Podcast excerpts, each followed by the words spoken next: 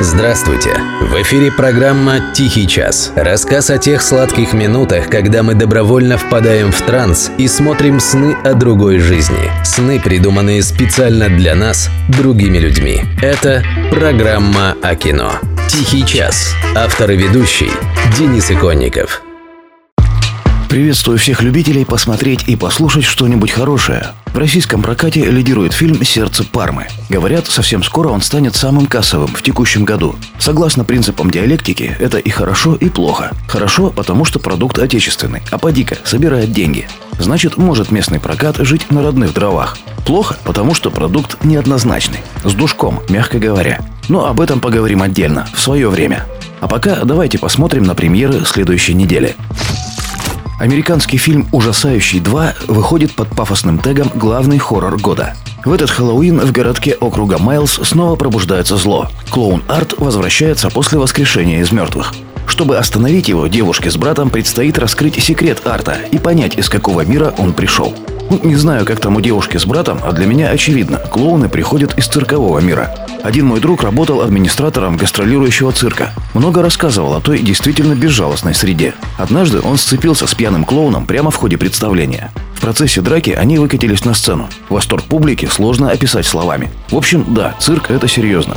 Хоррор «Ужасающий 2» в кино с 27 октября. Либерея. Охотники за сокровищами.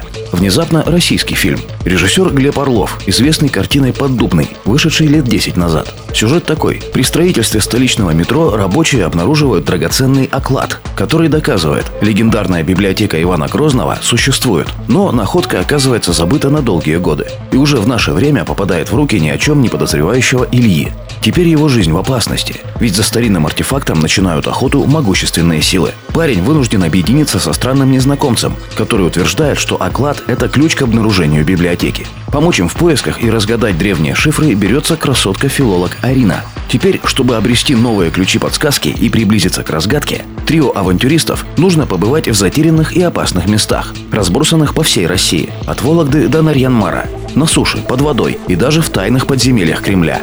Действительно, так сразу и не скажешь, какое из затерянных мест опаснее – Вологда или Нарьянмар. Но, судя по всему, тут нам пытаются продать микс из Индианы Джонса, Тум Рейдера, плюс, может быть, некий Uncharted местного разлива. Такие дела требуют больших бюджетов, и это только для начала. Но интересно, что выйдет. Посмотрим. Либерея «Охотники за сокровищами» в кинозалах с 27 октября. Для детей 6 лет и старше российский же мультик «Большое путешествие. Специальная доставка». Нет, реально российский, никаких совместных производств. Но послушайте, о чем он. Прошло время с тех пор, как заяц Оскар и медведь Мик-Мик в компании своих друзей вернули домой маленького панду. С тех пор жили они спокойно и размеренно. Мик-Мик заботился о своих пчелах, а Оскар организовал в лесу американские горки. И вот однажды к берегу Мик-Мика прибивает корзину с малышом Гризли. Кто-то снова перепутал адреса. Разбираться с этим придется Мик-Мику и Оскару. В компании друзей они отправляются в новое путешествие. Теперь, чтобы вернуть домой малыша Гризли. Понятно, да? Медведь Мик-Мик.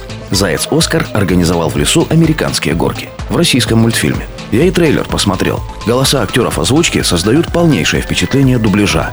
Ну понятно, люди-то те же. Каждый кадр просто пухнет от рабского подражания самым избитым клише американской анимации 20-летней давности. Кто-то скажет, извечная наша проблема со времен Петра Первого. Соглашусь, отчасти. Но Петр Первый брил боярам бороды насильно. А такие вот поделки, слава богу, никто нас смотреть не заставляет. Но если есть желание, большое путешествие, специальная доставка в кино с 27 октября. Кому-то, может быть, понравится американский фильм «Звоните Джейн» с Элизабет Бэнкс и Сигурни Уивер в главных ролях. На постере цитата из критики. Фильм триумфально прославляет упорство и силу женщин. А вот сюжет. Замужняя женщина с нежелательной беременностью находится в Америке, где она не сможет сделать легальный аборт. Помощь приходит с неожиданной стороны. Из этого лаконичного описания не сильно понятно, почему она не может сделать аборт. Но дело в том, что история происходит в 60-х, когда это реально было тяжело. А неожиданная сторона – это, конечно, подпольная организация феминисток. Они и помогли героине избавиться от ребенка. А потом она, в свою очередь, стала помогать с этим другим. Что-то мне подсказывает, у нас мало кто таким заинтересуется. Но если вдруг, звоните Джейн в кино с 27 октября. Ну и под занавес российско-казахский фильм «Скоро кончится лето». Знакомым с творчеством Виктора Цоя не надо ничего пояснять за это название. А так как таких у нас чуть меньше, чем вся страна, получается, никому ничего не надо пояснять. Все же пара слов о сюжете. История одного лета 1990 года в казахском многонациональном дворе. Из окон звучит русский рок, музыка перемен. Казахский парнишка Баха, придумав себе сверхчеловека, методом гипноза пытается покорить весь мир, и в частности польскую красавицу двора. Но не понимает, что сверхчеловек – это он. Получится ли у Бахи обрести себя? Понятно, о чем они? Мне не очень, но ностальгией уже повеяло. Скоро кончится лето в кино с 27 октября.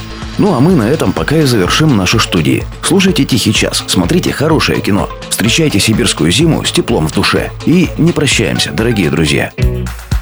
Thank you.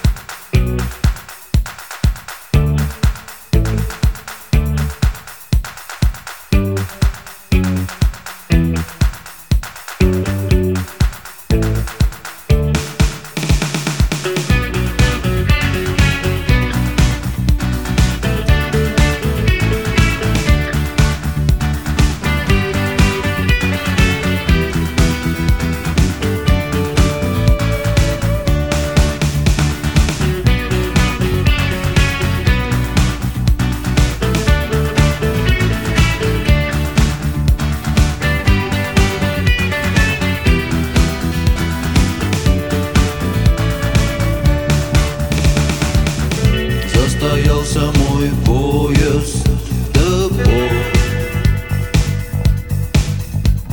Снова я уезжаю, пора. На пороге ветер заждался меня. На пороге осень моя сестра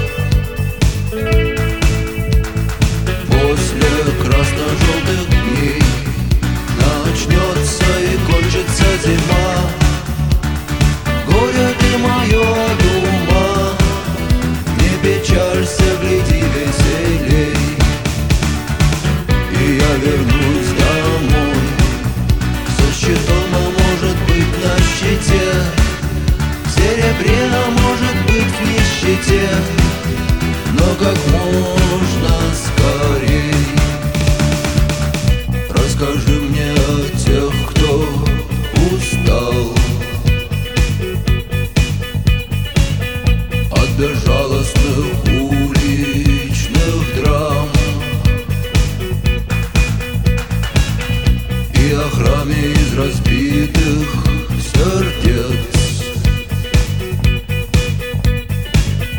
Для тех, кто идет в этот храм.